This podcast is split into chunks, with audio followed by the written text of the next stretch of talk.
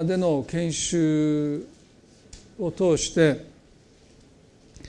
隣人愛、まあ、隣人を愛するということについて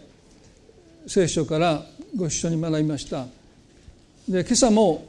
同じ箇所からルカの10章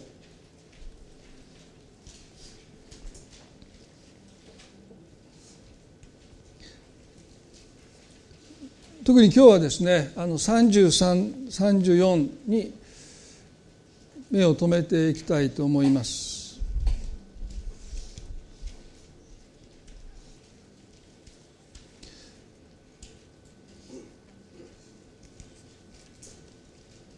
少しお読みします。ルカの10章の3334ところがあるサマリア人が旅の途中そこに来合わせ彼を見てかわいそうに思い近寄って傷にオリーブ油とブドウ酒を注いで包帯をし自分の家自分の家畜に乗せて宿屋に連れて行き解放してやった。先週この当時の宗教家たちがイエスのもとに来てなぜあなたの先生は主税人や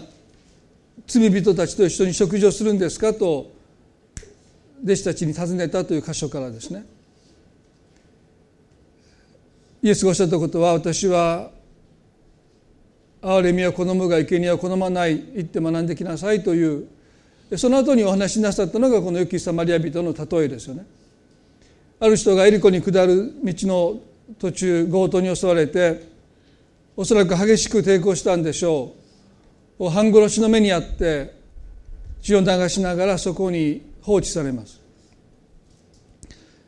まあ、次の日までそのまま放置されたままならおそらく命が危なかっただろうと思えるんですけども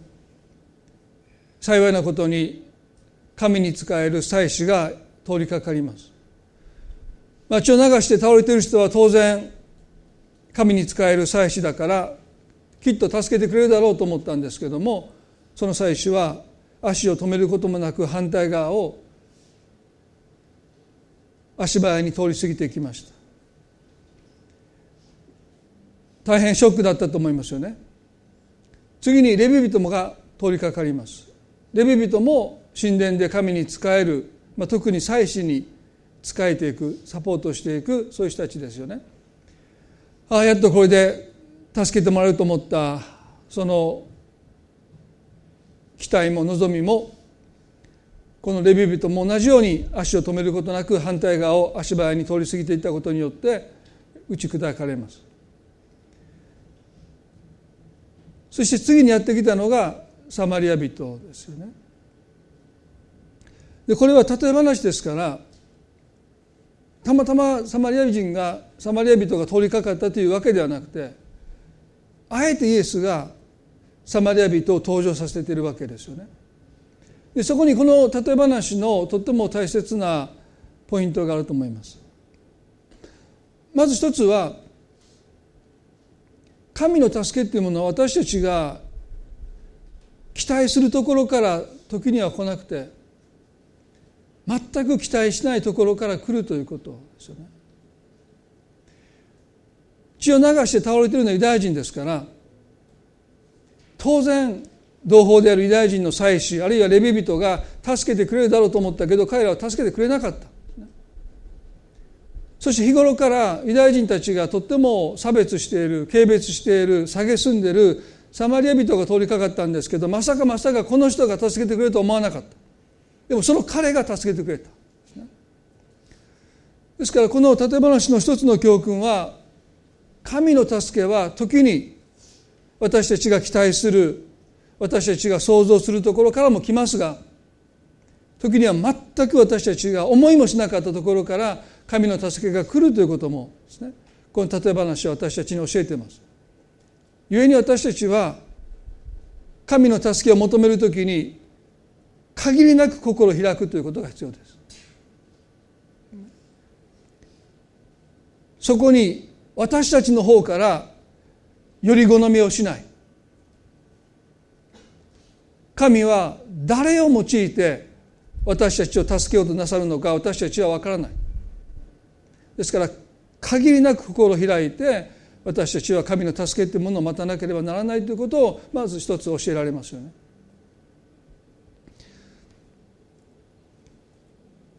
そしてこの血を流して倒れている人を助けたのは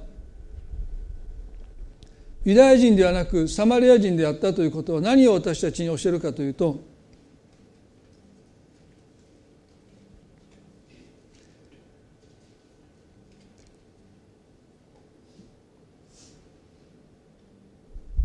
このサマリア人が私たちに何をこの箇所を通して教えてくれるのか。ですねそれは隣人を愛するというこの隣人の中に敵も含まれるということです。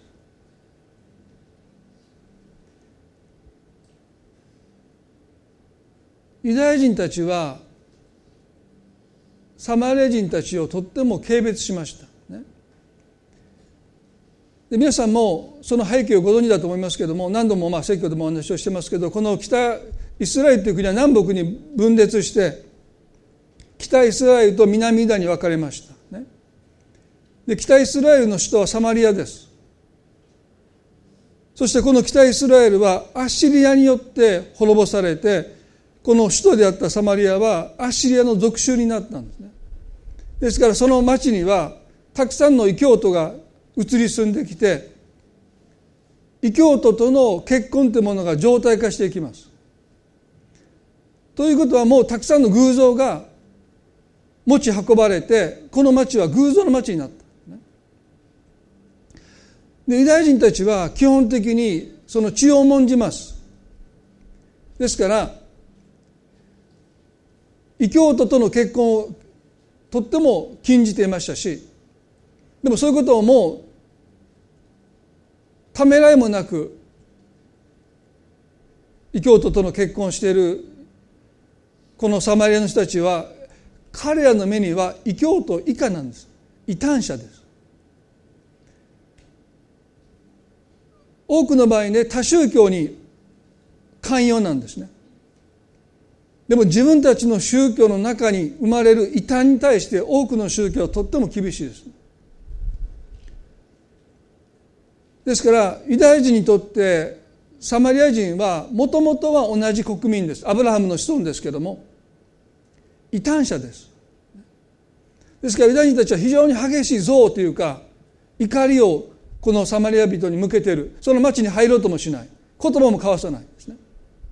ですからイエスがある時このサマリアの町に入って井戸で女性に声をかけた時に彼女は非常に驚いたんです。ユダヤ人のあなたがましてや女性に声をかけられるなんてどういうわけなんですかっていう驚きです。それはユダヤ人たちはサマリア人たちをとっても軽蔑して町にも入らない会話もしないですねですからサマリア人からすればですね差別されて蔑まれてですね異端者扱いされてるまあこれ開かなくてもいいですけどもある時ですねイエス様がサマリアの町に入った時にイエスがユダヤ人であるということゆえにサマリアの町の人々はイエスを受け入れませんでした。でその時にヤコブとヨハネはこう言いました。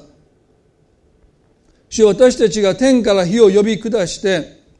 彼らを焼き滅ぼしましょうかって言うんです。イエス様の弟子ですよ。そのイエス様の弟子ですらサマリアの人々が自分たちの死であるイエスをユダヤ人だからといって受け入れなかった時に彼らのこの言葉ですね天から火を下して彼らを焼き滅ぼしましょうかと言いました、このヤコブとヨハネはアホですね。この二人はね。できできないんですそんなこと。彼らにはね。この杯を飲めますかって言って彼らは飲めますって言ってあの兄弟ですからね。できないのにできるというこの兄弟。ここでもですね天から、ね、火をやってみろってもうできるわけないですよ。そんな力彼にないんですよね。でもね天から火を下してあの町を焼き滅ぼしましょうかって、まあ、どこまで本気で言ったかどうか分かりませんでもそういう言葉が出てくるということはですね日頃からサマリアの人たちに対してどういう思いを抱いているのかということは明らかです。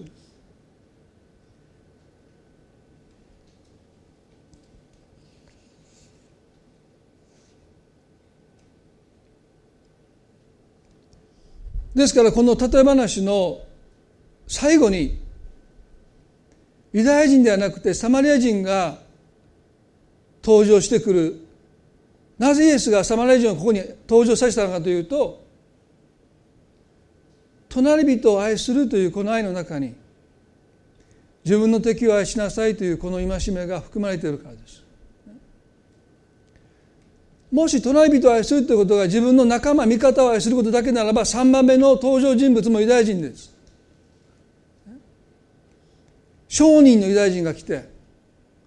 宗教家たちは憐れみを持たないで反対側を通り過ぎたけれども商売人のユダヤ人が来て彼は何と足を止めてそのユダヤ人を助けましたでいいんですよ。隣人とは仲間です友達です知り合いです同胞ですでもイエスはここで敵対関係にあるサマリア人を登場させたのは明らかな意図です私の隣人とは誰ですかと宗教家たちはイエスに質問しましたイエスがここでおっしゃったのはあなた方の隣人とはあなた方の仲間だけじゃなくてあなた方が敵対する人たちも含まれていますよというメッセージですよね。このルカの10の33で「ところが」と書いてますね。ということは大方の予想に反していや大方どころかおそらくほとんど全てのユダヤ人の予想に反してサマリア人が助けてくれた、衝撃的な例え話なんです。ねあるサマリア人が旅の途中そこに来合わせ彼を見てかわいそうに思う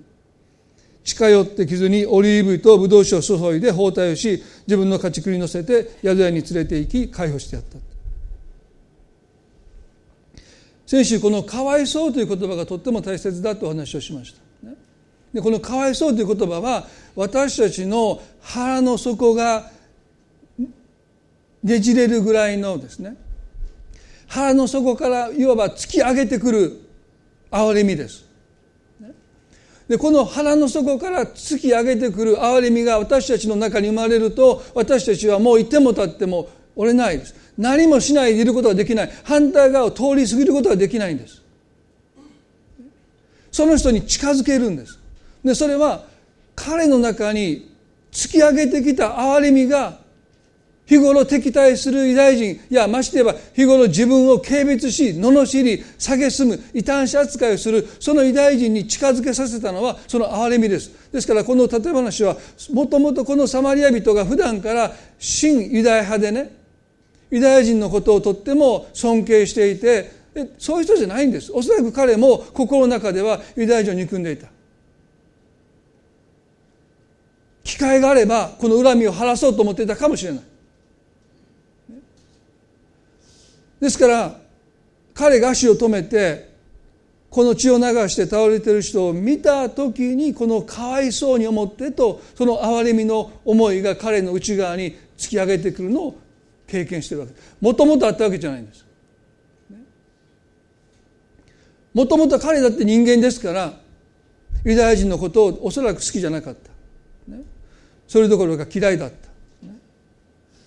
でも彼を見た時に彼の内側に深い憐れみが生まれてそれが彼の中に湧き上がって彼を突き動かして彼をその人に近づけていってるんですからクリスチャンにとって憐れみ深くなることも大事なんですけど多くの場合私たちはそういう憐れみを普段持ち合わせていないですね。でも先週言いましたけど私たちが足を止めてちゃんとその人を見るときに見えなかったものが見えてくるときに神様が見させてくださる時に神様の憐れみが私たちの心の深いところに生まれてくるんだということですね。ですから私たちの責任は足を止めて見るべきものをちゃんと見るということですね。まあそのことはもう先週お話をしましたので今日はあまり深く言いませんけども私たちはね見ているようで見てないんですね。まあ私がよく耳にしたのはですねまあ奥さんなりご主人なり相手の方がですね重い病気になってまあ、例えばがんであるということが診断された時になぜ早く気づいてあげなかったのかというですね。そういう苦しみをよく耳にしますね。なぜあのしんどそうななぜあの苦しそうな姿を見て気がつかなかったのか。なぜ頭が痛い頭が痛いって最近よく言ってるなっていうそのことにもっと目を向けなかったのか。いや最近肩が凝って肩が痛くて、ね、なぜそのことに私はもっと心を止めなかったのか。私たちは見てるようで多くのものを見過ごしてますね。見てるようでとっても表面的なものしか見ていないかもしれない。で私たちが足を止めて本当にその人を見ようと思う神様が私たちの心の目を開いてくださって見えなかったものが見えてくる。その時憐れみが私たちの内側に生まれてくる。もちろん私たちは人格として憐れみ深くなることを求めるべきですけれどもでも時に日頃自分をいじめて苦しめて迫害する人に近づいていくその憐れみはおそらく多くの場合私たちは持ち合わせていない。それは神様が私たちの内側に与えてくださるものなんだと思いますね。でこの憐れみっていうのは先週も言いましたけどもルカの15の20であの法と息子のお父さんが宝刀の末に与えた財産を風俗で使うんですよ。全部使い果たして。帰ってきたその息子を見てかわいそうに思った。もし皆さん皆さんの立場どうでしょう？皆さんコツコツコツコツ貯金通帳にねずっと貯めてきたお金をですね子供が勝手に持ち出して預金通帳全部下ろして風俗行って全部使ったら私も帰ってきたらどうどうするのかもう目に見えてますね。ありえないですよ、ね。誰かを助けたんだったらまだ許しますよ。でパチンコで全部使った。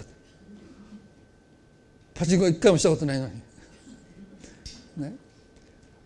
宝くじ全部使ったちょっと考えられないですね。でもこの息子はね全部遊女と遊ぶためにお金を使って使い果たして帰ってきた。その彼を見て普通の人は怒ります。腹が立ちます。でも父は何を見たんでしょうね。おそらく多くの人が見なかったこの息子のもっと深いところにあるその悲しみをこの父は見てその憐れみは怒りを凌駕してこの父を息子のもとに走り寄らせます。聖書はね全速で走ったと書いてます。今までこの何十年と走ったことのない父が走らずに折れない。これが憐れみなんです。内側から突き上げてきて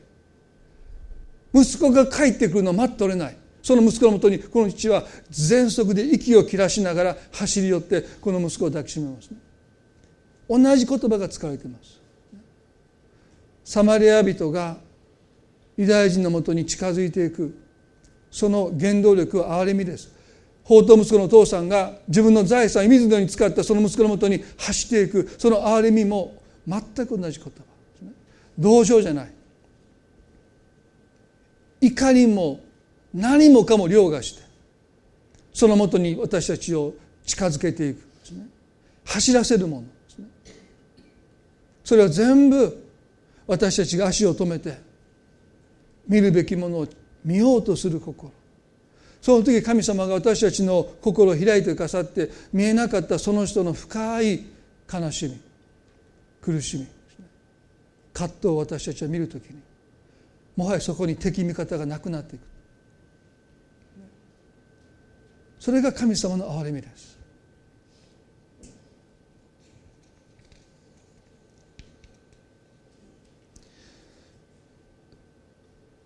サメラ人にとってユダヤ人は敵です。でも法と息子のお父さんにとって自分の実の息子は敵なんだろうかと時に思いますけれどもでも彼は何をしたかというとお父さん早く死んでくれって言ってその財産を受け取りますから。その時点で彼はもはや家族の一員ではなくて敵とみなされた。父は彼に敵対しなければならない。あなたの死を願う人はあなたの敵ですよ。明らかに。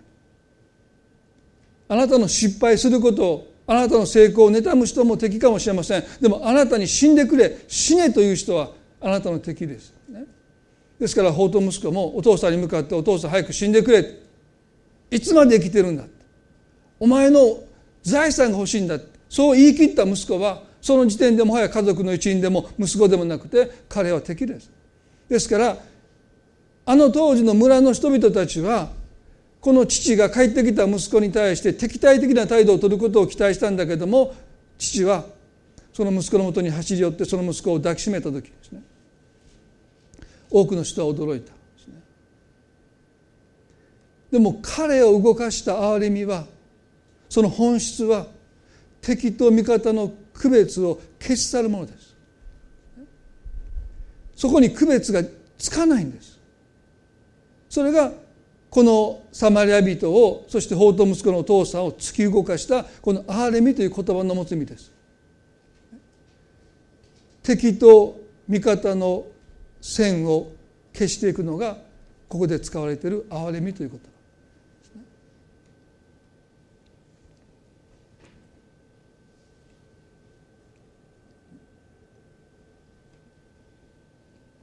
ルカの6章の27で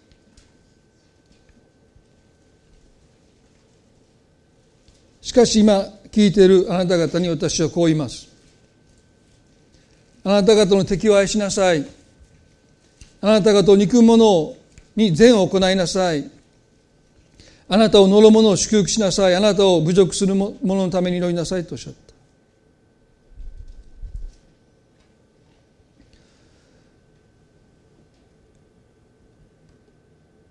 私たちクリスチャンがイエスの言葉で最も難しいと思うのはこの言葉ですよね。あなたの敵を愛しなさいとおっしゃった。でも最も誤解されているのもこの御言葉だと思います。まず一つ最初覚えたいことはですねこのイエスの敵を愛しなさいというこの戒めはですねマタイの5章の43でも書かれてるんですけどその時こうおっしゃったんでイエスはね自分の隣人を愛し自分の敵を憎めと言われたのはあなた方は聞いています。しかし私はあなた方に言います。自分の敵を愛し迫害する者のために祈りなさいとおっしゃった。それでコストを手におられるあなた方の父の子供のに子供になれるのです。天の父は悪い人にも良い人にも太陽を昇らせ正しい人にも正しくない人にも雨を降らせてくださるからですとおっしゃった。ですからクリスチャンが最も父なる神様の子供らしくなるための道は自分の敵を愛するということですね。これほど私たちが父なる神様の子供であることをこのように最も示すのはですね自分の敵を愛するというその生き方に私たちが歩むということですよね。でここでねイエスはまず最初にこうおっしゃいました。自分の隣人を愛し、自分の敵を憎めと言われたのはあなた方は聞いています。ユダヤ人の伝承では、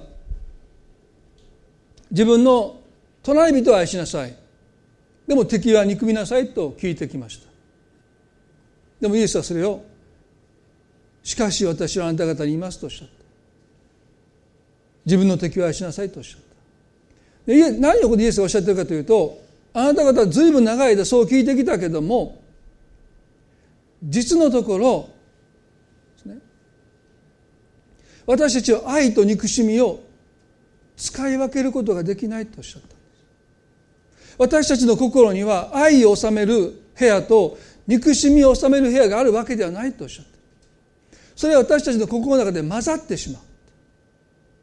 あ私はこの人を愛します。この人は憎みますと私たちはそれを使い分けてるかのようですけども私たちの心の中には一つの器しかなくて。そこには愛を収めておく器と空間と憎しみを収めておく部屋があるわけでない。それはいつも私たちの心の中で混ざってしまう。だから自分の隣人を愛し敵を憎むっていうことは基本的にはできないんだとおっしゃったそんな器用じゃないんだって。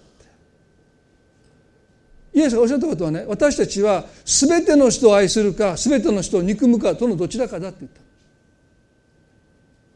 衝撃的なイエスの言葉ですよ。しかし私はあなた方にいます。あなた方は全ての人を愛するか全ての人を憎むかそのどちらかしか選べませんとおっしゃった。いやいやそんなことありません私はこの人を愛しこの人は憎みます、ね、あこの人は仲間この人は敵です。私たちは愛することと憎むことを器用に使い分けることができます。多くの人はそれを聞いてそう反応したでしょう。でもイエスはいや違う。私はあなた方に言います。私たちは全ての人を愛するか全ての人を憎むか。そのどちらかしか選べないんだ。隣人を愛し敵を憎むということはできないとおっしゃった、おそらく多くの人はそのイエスの言葉を聞いて納得しなかったと思います。そして私たちも納得しないんじゃないかなそんな話は聞いたことない。全ての人を愛するか全ての人を憎むかそんな話聞いたことがない。私たちも聞いたことがないんです。あなた方はこう聞いてきました。自分の隣人を愛し自分の敵を憎みなさい。しかし私はあなた方に言います。あなた方の敵を愛しなさい。言えば全ての人を愛する道を選びなさいとおっしゃった。それ以外の道は全ての人を憎む道なんだっていうんです。どうでしょう皆さんね。私たちはそれを聞いて当時の人々たちが納得しなかったように私たちもどこか納得できないんじゃないかな、そんな話聞いたことがないからですヤコブの3の9節から12節にこのように書いてます。ヤコブの3の9で私たちは舌を持って主であり父である方を褒めたたえ同じ舌を持って神にかたどって作られた人を呪います。賛美と呪いが同じ口から出てくるのです。私の兄弟たちこのようなことはあってはなりません。泉が甘い水と苦い水を同じ穴から湧き上がらせるというようなことがあるでしょうか私の兄弟たちイチジクの木がオリーブの実を実らせたりブドウの木がイチジクの実をならせたりするようなことはできることでしょうか塩水が甘い水を出すこともできないことです。何度も言いますけれども私たちにとってとっても大切なことは聖書ができないということをできないとして認めるということですね。それが境界線なんです。聖書ができないって言ったらもうできないんですね。いや私にはできる、ね、どうぞヤコブやヤホネにならないでくださいね。天から火を下せますとかね。この杯を飲めますなんて。できないっておっしゃったらはいです、ね、ここで聖書がはっきり私たちに言うことは泉が甘い水と苦い水を同じ穴からこれこれ心のもんでしょ湧き上がらせるようなことができるでしょうかって。あこの人には甘い水。あこの人には嫌いだから苦い水。であなたはそんな器用なことができるんですかってで聖書はできませんって言うんです、ね、本当でしょうか？私たちの心には2つのお部屋があって愛と憎しみを混ざり混ざり合わないようにちゃんとそこに収めていて人によって出し入れが自由で愛と憎しみを使い分けてるかのように多くの人は考えてるんだけども実は愛と憎しみは私たちの心の中で混ざっています。そして厄介なのは愛が憎しみに与える影響よりも憎しみが愛に与える悪い影響の方がはるかにはるかに大きいということです。甘い水と苦い水があって甘い水が苦い水に甘みを与えるよりも苦い水が甘い水に苦みを与える方がはるかに多いとです。皆さん料理なさる方そうでしょしょっぱくなったら元に戻せないですよ。私何度も戻そうとしましたけど砂糖入れまくって。とんでもない味になりますよね。醤油入れすぎたらアウトでしょ。水足したら薄めると思ったけどダメですね。もうそれは自然の法則なんでしょう、ね、辛くはできるけど甘くはできない私たちの中に愛と憎しみがあってそれが混じり合う時に愛が憎しみを甘くしていくんじゃなくて憎しみが愛を蝕んでいくんです。ですからねどこかで誰かを憎んでいるとその憎しみが私たちが愛そうと思う人その人に向ける愛すら毒していくんです。そこに苦みが入ってくるんです。何かその言葉にトゲが生まれてくるんです。使い分けることはできないんだって聖書は言います。ということで私たちはこの憎むということをどこかで肯定しないで隣人を愛し敵を憎みなさい。そう聞いてきた。それが普通です。それが当然です。でもそういうことをもし私たちが当然のように聖書の言葉に反してそれを受け入れていくならば私たちの愛さえも憎しみに毒されてきますよ。愛したい人が愛せなくなってくる。それが多くの人が抱えるジレンマです。それは憎しみと愛が混ざっちゃうからです。愛が苦みを帯びてくるからです。今日皆さん私たちは全ての人を愛するか全ての人を憎むかそのどちらかしか選択肢がないんだということをまずへりくだって覚えたい。できるできない別にして。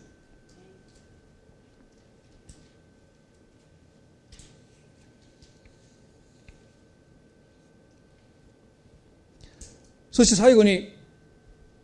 もう一つだけ自分の敵を愛しなさいというこの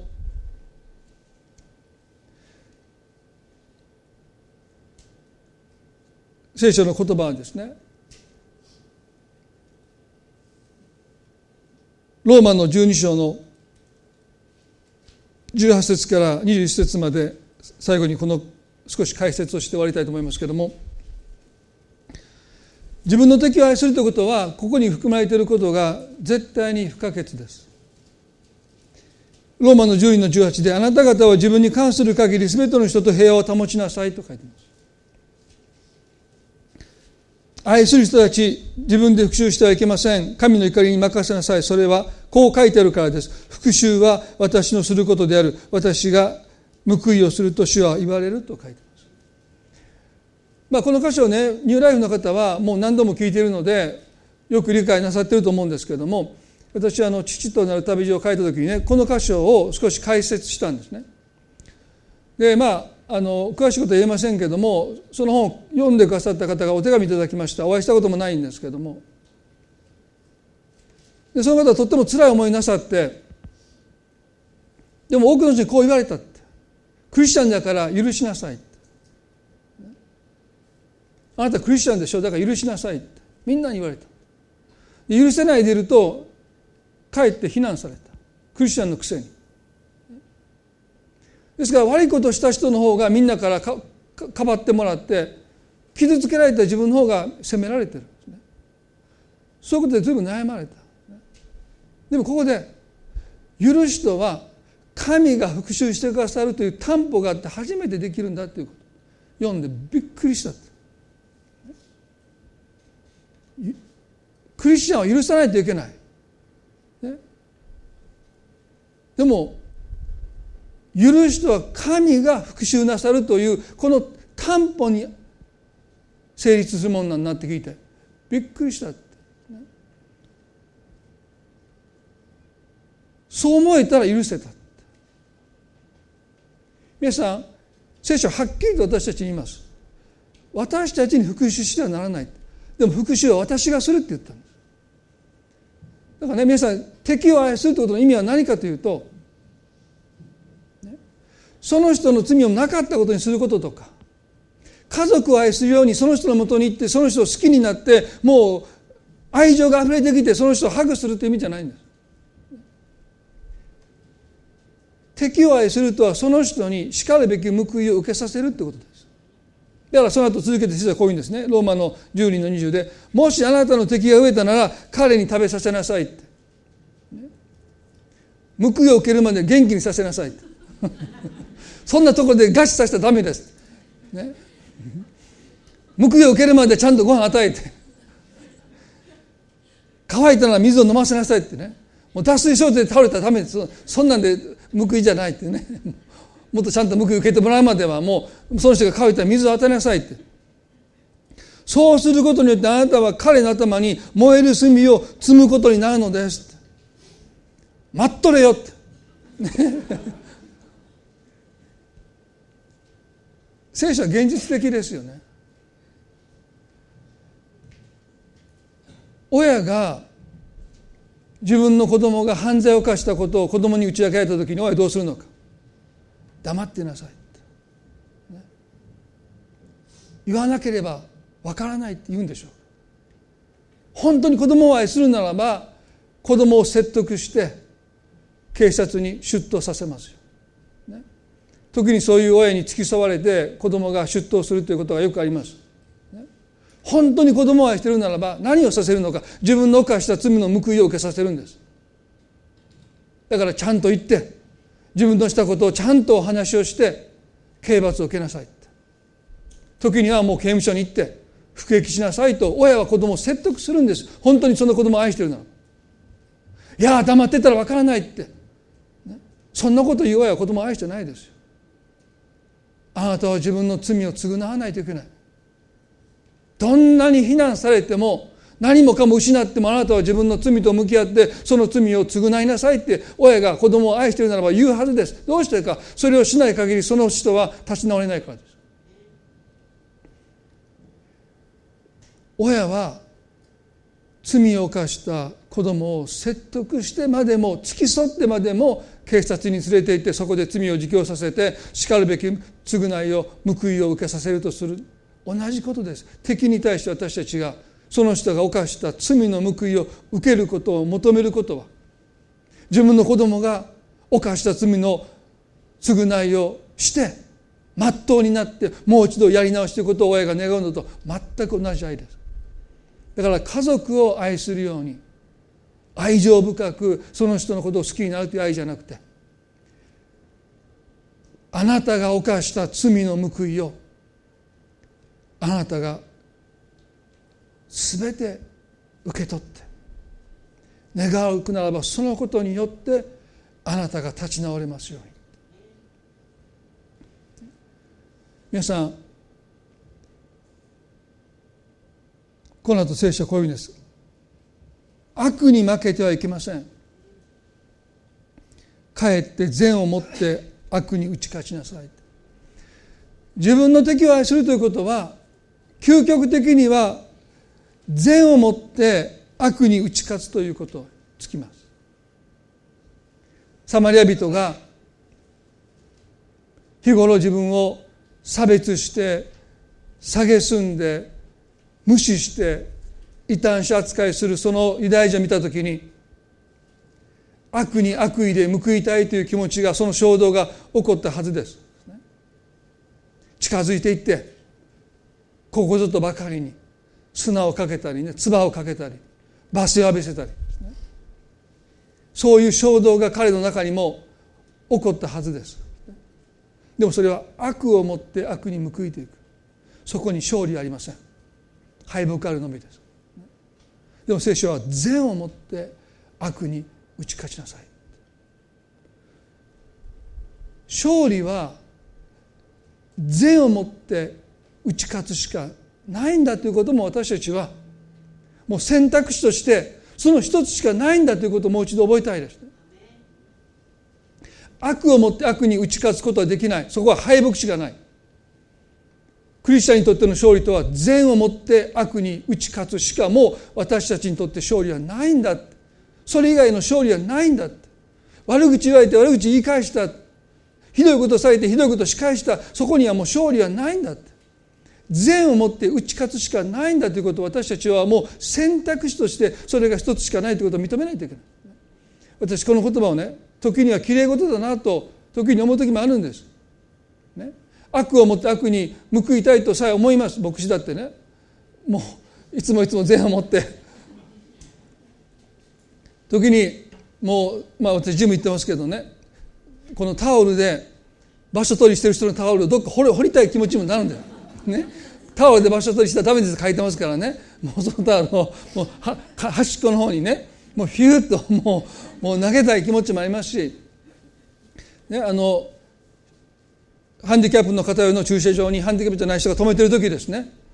もう張り紙したいという衝動にも駆られるんです。ここはねもうハンディキャップを持った方の駐車場だから止めないでくださいみたいなですね。罰金10万とか勝手に書いて、でもカメラがあるからその抑えてますけどね。時にはもうね善を持ってなんていうのはねもどかしいというか。でもやっぱり聖書はもう善を持って悪に打ち勝つしか私たちに勝利がないんだということ。を繰り返し繰り返します。で今回私ねもう最後になりますけどもグアテマラに行って2つの働きを見てそのこと本当にこの御言葉が心に響いたんです。で一つは FAFG という団体の働き先週もスライドでお見せしましたけども1960年代から80年90年代に政府の兵士たちによってグアテマラの原住民が約20万人殺されました。20万人ですよ。この島本城が3万人ですからね。6倍以上ですよ虐殺されてそして犯人はほとんどわからないですね。それは村ごと虐殺するので目撃者がいないんですね。子供までも殺しますからね。それはそれはまあ復讐を恐れているというのもあるんですけども。ですから虐殺されたその遺体がどこに埋められたのかも分かんない。でもねこの FAFG という団体はありとあらゆる情報を駆使して調査してその遺体が埋められている場所を突き当てて発掘して骨を全部回収します。そしてねその骨を大体もう服を着たままそこにね殺されたまま投げ込まれてるわけですから皆さん服を着てるわけですから大体一人分の遺体が分かるんです。もう散骨されてバラバラになってるわけじゃなくて投げ込まれてそこでそのまま朽ちてるわけですからみんな服を着てるわけでしょ。ですからそれを全部回収して段ボール一つに入れてそれをもうそのラボにですねもうずっと積んでるんです。もうそこはまた写真を見せてできたらいいんですけどもうその段ボール箱はもう山になってる。でそれを開けてそこにある遺骨を全部組み組み立てるで私が行った時は赤ちゃんの骨を組み立ててました。もう小さな骨ですよ。それを全部組み立ててですね。その横には少年子供のこれぐらいの骨も遺骨もありましたね。それをね。彼はずっと一つ一つ組み合わせる。そして DNA の検査をするんですね。そして身元が分かった人にその骨を返します。ようやくそれで埋葬してお別れができますでもそれだけじゃないんです。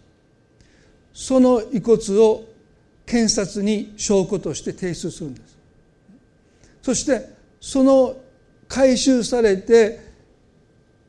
身元が分かったどの村に住んでた人ですね。そういう身元が分かったそういう全部の情報を検察に検察はしてくれないですからもう20万人が殺されてるわけですからでもそういうことをある団体がコツコツコツコツボランティアを集めて海外からドネーション寄付をもらってその一人一人名もなき遺体を掘り起こしてそして遺族のもとに返してそしてそういうことをした人を突き止めていくんですね。何十年経ってもまだ彼はやり続けて2011年に200人の殺害に関与した元兵士を移住先のアメリカで逮捕して起訴しました。そして彼は今牢獄の中にいるんですね。スタッフの人が言いました。私たちはこういうことをした人を見つけて仕返しをする気はない。しかるべき報いを受けさせるために私たちは骨を集めて、投げ捨てられたその人々の骨をもう一度集めてそして遺族に返してそして彼らにひどいことをした犯人を見つけるその手がかりを検察に私たちは提出する。そのことで私たちはこの悪に打ち勝っていくんです。もしそのことをやめるならば私たちの心は憎しみで満たされることを知ってる。だから私たちはその手を止めない。これから何年かかってもその遺体がある限りそれを掘り起こして身元を可能な限り突き止めて遺族にその骨を返してそしてそれを資料手がかりとして検察に提出し続けていくことによって私たちはこの悪に立ち向かい続けていきます。ラボで彼らがその骨を組み立てている姿私はねこの御言葉が心に迫ってきました。善をもって悪に打ち勝ちなさい。もう一人はねあのグアテマラの最も危険なスラム街で活動しているティタさんというレモネードインターナショナルのですねその始めた女性の方去年までその場所に入っていけなかったんですね。あまりにも危険すぎて。警察も入っていかない。でも今年は入っていこうってなったんです。最初ビビりましたよね。去年まで入っていけなかったのに今年は行こうって思い切って行こうって。いや思い切らなくていいと思いながらですね 私は日本に帰りたいと思ったんですけどね思い切って行こうもうこのティタさんという人が、まあ、ギャングからもある程度尊敬されてると。ね。でどうしてかというと彼女はもともと裕福な家庭で育った方なんですけどもそこに行って貧困の中にいる子どもたちを集めて一日一食の食事を提供してそして教育を施しているんですね。無償で。で彼女言ってましたけどもこのスラム街の子どもたちはここに来て食べる一食が一日の食事だけです。それ以外食べない。親はもう基本的にほったらかしですから。ですから子供はもう誘拐されたり殺されたりもう大変な状況の中で子供たちを集めてでそこにね抗争するギャングの子供たちが来るんです。ちょうどその場所が縄張りのちょうど境界線で何年か前にもギャングがギャング同士の殺し合いが目の前でありました。子供たちがいるその最中に彼ら打ち合いをして大変でしたって言うんです。もう血がもう道路にもう血の海になりました、で私たちが思うギャングっていうのはちょっとねすごく軽く見積もってるんですけどギャングに入る一つの習わしは子供の時に友達を殺さないといけないんです。敵対する人を殺すじゃないです自分の仲間だ今まで友達だった友達を選んで一人殺さないとギャングに入れない。ということはねもう感覚が麻痺してるんですね。ですから人をね何とも思わないで殺します。だから言われたんです。皆さんが思うように彼らは躊躇しないので絶対抵抗しないでください。何のためらいもなくピストル撃ちますか？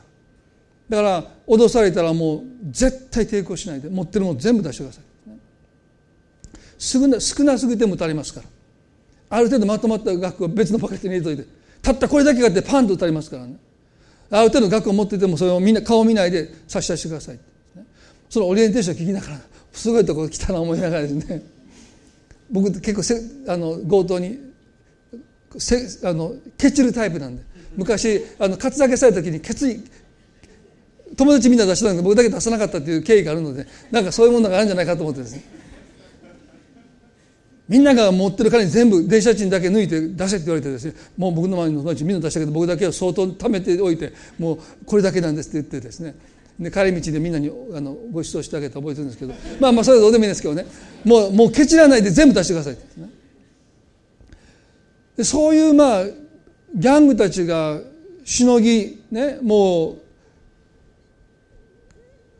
この境界線というか縄張り争いをしているそのちょうど縄張りのところにその建物があるんですね。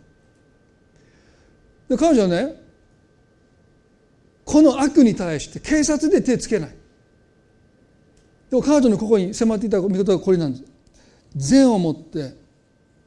悪に打ち勝ちなさいでギャングの子供たちに食べ物を与えて教育をしていくっていうのが彼女にとって善です。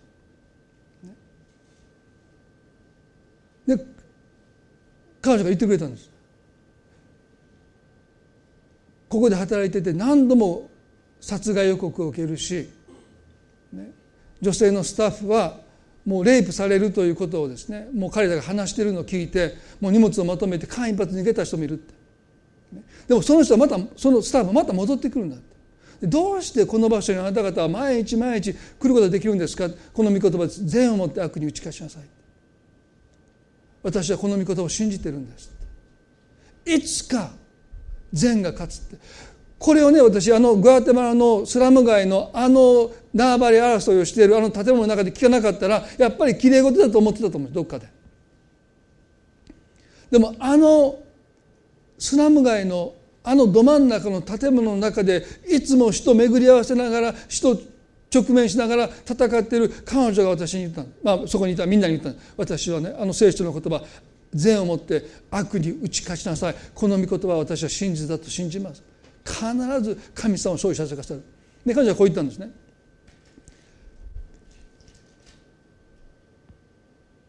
抗争している対立しているギャングの子供たちがここに来ます。親たちは道だったら殺し合います。その親たちの子供たちがここに来て友達になるんです。そして参観日に抗争する対立するギャングたちがこの建物に入ってきます。そして彼らが何を見るのか。自分たちが道だったら殺しかねない発砲しかねない相手のギャングの子供と自分の子供が手をつないで楽しく遊んでる。どんなに今までいろんな人に説得されても手を結べなかった。でも目の前で敵の子供と自分の子供が手をつないで遊んでるのを見た時に彼らのとこに変化が起こった。ティタさんこう言いました。ここに来る少なくてもギャングの親同士は殺し合いしない。そしてギャングの人たちはこう思うんです。自分の子供にはこんな生活してほしくないギャングになってほしいと願うギャングはいないそうです。せめて自分の子供にはまっとうな人生を生きてほしいとみんな願ってる。そしてそのアカデミーに子供たちをギャングが送るんですね。そしてそこで食べ物をいただいて教育を受けて読み書きできてそして対立する相手のギャングの子供たちと仲良く遊んでるその姿を見てギャングたちは善によって打ち負かされていく。ピストルには動じないけどこの善に打ち負かされて彼らはね黙っていく。そしてそこに来る子どもたちのなんと96%の子どもたちはギャングにならないで親のようにならないでそのスラム街から巣立っていくんだ。でもこの働きは6万人住むスラム街の中で来る子はわずか300人です。子どもたちの数はおそらくですね、まあ、1万人ぐらいいるかも分かりません。6万人のスラム街ですから。そこに来てるのはわずか300人だけどもでもこの300人のうちの96%の子どもたちはこのスラム街から巣立っていきます。そしてまっとうなグアテマラの社会人として生きていきます。私を支えているのはこの御言葉だけです。善をもって悪に打ち勝ちなさい。皆さん今日私たちはねこの良きサマリア人の例え話をもう一度心に留めてなぜイエスがこのサマリア人を登場させたのか。それは私たちの隣人の中に私たちのことをよく思わない人私たちが失敗することを願っている人私たちのことをよく言わないひどく悪く言う人どうしても私たちが許せない人そういう人たちも含まれてる。でもそれは私たちの力ではどうしようもない。私たちにできることは神の憐れみが私たちの中に与えられてそれが私たちを突き動かして悪に悪ではなくて善を持って打ち勝っていくこの確信を持って歩んでいく時に神は私たちの人生に必ず勝利を与えてくださる。そう私たちは信じたいですね。そう信じて歩んでいきたい。一言お祈りしたいと思います。恵み深い天の地の神様。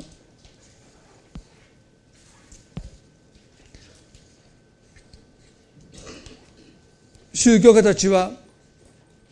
イエスにこう言いました。それでは一体私たちの隣人は誰ですか？彼らが言ったところの隣人は彼らの仲間です。愛する人々です。しかしイエスはこの例え話を話されサマリア人を登場させました。イエスは自分の敵を愛しなさいとおっしゃった。どうか私たちの中に人を憎む口実が取り去られますように。自分の敵を愛するとはその人のことを好きになって愛情を持つという意味ではありません。ある特別な愛親が自分の子供の犯した過ちに目を閉ざさないで説得して出頭させて償わせる愛。同じ愛を持ってあなたの敵と向き合いなさい。憎んではならないどうかこの人が自分のしていることの報いを受けることができそのことのゆえに立ち直ることができます。でも復讐は神がなさいます。この担保がなければ私たちは許すことができません。神は義なるお方です。正義の方です。あの FAFG の人々が20年前30年前あの虐殺で死んだ人たちの声を心で聞いて土を掘り起こしてはその骨を拾い集めて遺族のもとに返してきます。検察に証拠として提出してきます。善をもって悪に打ち勝とうとしています。あの北さんもそうです。ギャングの子供たちに食べ物を与えて教育を与えていこうとして善をもって悪に打ち勝とうとしてそして彼女は言いました。これしかないんです私たちには善を行うしかないんです。悪で報いたら負けるんです。主よ真実な言葉です。私たちにも善を行うしか選択肢がないんです。じゃなきゃ私たちは負けるんです。神様このことを今日もう一度私たちに教えてください。今置かれている私たちのその場所でどうか私たちの心に憎しみが肯定されることがないように。全ての人を愛するか全ての人を憎むかその選択肢が私たちの前にあります。願くな私たちは全ての人を愛することを選びたりたい。その愛は異なるでしょう。でも私たちは憎しみを心に入れたくありません。許せない思いを心に根付かせたくありません。主よ今日もし私たちが心に魔を憎しみを抱えているならば許せない思いを根付かせているならば今日それをもう取り去りたい。そう願います。主よ弱い私たちを助けてください。私たちには善を行うしか勝利がないことをもう一度教えてください。これしか生きる道がないことを教えてください。今日あなたが一人一人の内側に御言葉を持って語っていてくださることを信じます。どうか私たちもあの良きサマリア人のようになれますように。足を止めて見えなかったものが見ることができますよその人の悪意の向こう側にあるものを見ることができますよ助けてください。私たちはあなた方の天の父が憐れみ深いようにあなた方も憐れみ深くなりなさいというこの言葉を今日もう一度心にしっかり受け止めていきたいそう願います。この1週間悩みを覚えてくださってあなたが御言葉を通してなおも私たちに語ってくださって多くの気づきを与えてくださって私たちを作り変えていってくださることを祈ります。神様の祝福がどうかお一人一人の上にまたその家族一人一人の上に豊かに注がれますように今感謝を持って愛する主イエスキリストの皆によってこの祈りを見舞いにお捧げいたします。それではどうぞ皆さん立ち上がっていただいて最後に賛美を捧げたいと思います。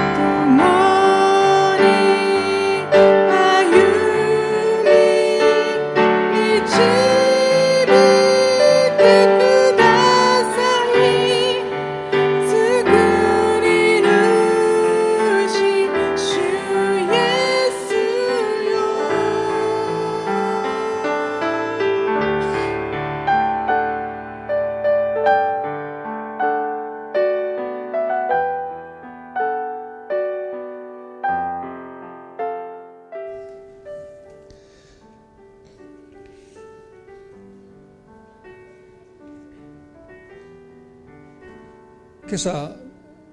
神様私たちにできるなら全ての人と平和を保ちなさい。もし私たちの中で今許せない思いをなお肯定するものそれが当然だと思って心に私たちがそれを持ち続けていくその口実が何であれ今日神様はそれを私たちから取り去ってくださった。全てを愛するのか全てを憎むのかその選択を主が私たちに迫っておられるように感じますね。私たちは完璧でありません。でもそれを選んでいくということは大事だなと思う失敗してもいいんです。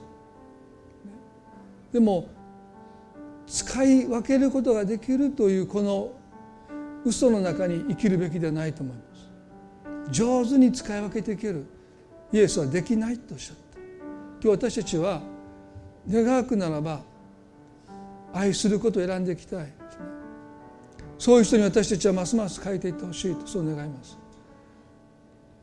どうぞ皆さん今日あえてその選択を私はする必要があるとメッセージの中で感じられた方はねご一緒に祈りたいと思うんです。私はどこか使い分けができると思ってました。人によって使い分けてきました。でもそれができない。どっかで愛したい人の愛すら毒されてきてるそのことに今日気がつきました。私の心を探ってくださった。もし憎むことを許せない思いを抱き続けることをどこか私は自分でそれを肯定しているならばもうそれを今日手放したい。その自由を今日神様与えて与えようとしてくださっていると信じます。短く祈りたいですね。どうぞ皆さんの中で今日あえてその祈りを今日神様私に示しておられるなと感じる方はねどうぞ心の中でご一緒に祈ってください。神様どうぞ。愛と憎しみを使い分けることができるとそう信じてきたこの偽りから私を今日解放してください。甘い水と苦い水が同じ穴から湧き上がってくるでしょうか。どうか私たちの心がいつも甘い水を湧き上がらせる愛を湧き上がらせるそのような愛の心にますます変えられますように。完全なんかなれません。でも苦い水を心に留めておくことをどこか正当化しているありとあらゆる口実を私たちから今日取り去ってくださった隣人を愛する愛に生きる私たちとますます変えてくださるようにイエス様あなたの愛であなたの憐れみで私の心を満たしてください。あなたがそのことをしてくださることを信じて感謝を持って愛する主イエスキリストの皆によってお祈りいたします。それでは互いに挨拶持って今朝の終わっていきたいと思います。